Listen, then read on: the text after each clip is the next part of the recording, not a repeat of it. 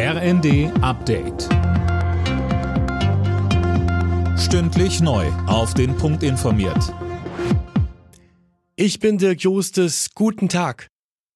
Bei den Zwischenwahlen in den USA ist der vorausgesagte Erdrutschsieg der Republikaner ausgeblieben.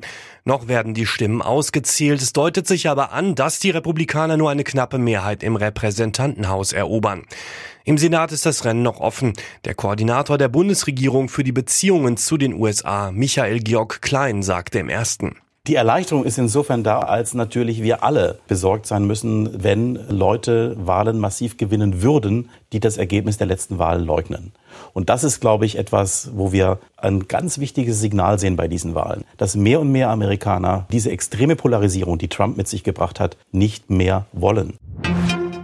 Wie können die Hilfen in der Energiekrise zielgenauer werden und wie sollen sie bezahlt werden? Das steht im Jahresgutachten der sogenannten Wirtschaftsweisen, das heute vorgestellt wird. Sönke Röhling, einige Punkte dürften bei den Ampelparteien nicht ganz so gut ankommen. Ja, aber die Experten geben allen Parteien Grund zum Nachdenken. Denn zum einen empfehlen sie, den Spitzensteuersatz vorübergehend anzuheben, um die Lasten in der Krise sozial gerechter zu verteilen.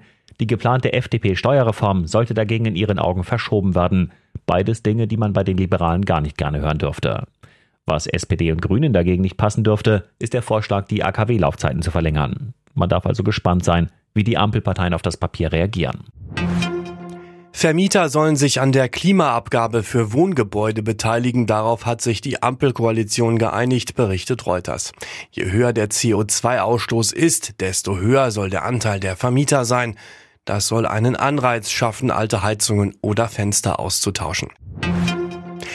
Die NASA hat den Start der Mondrakete Artemis 1 erneut verschoben. Grund ist ein heranziehender Tropensturm. Der Start wird jetzt für den 19. November angepeilt.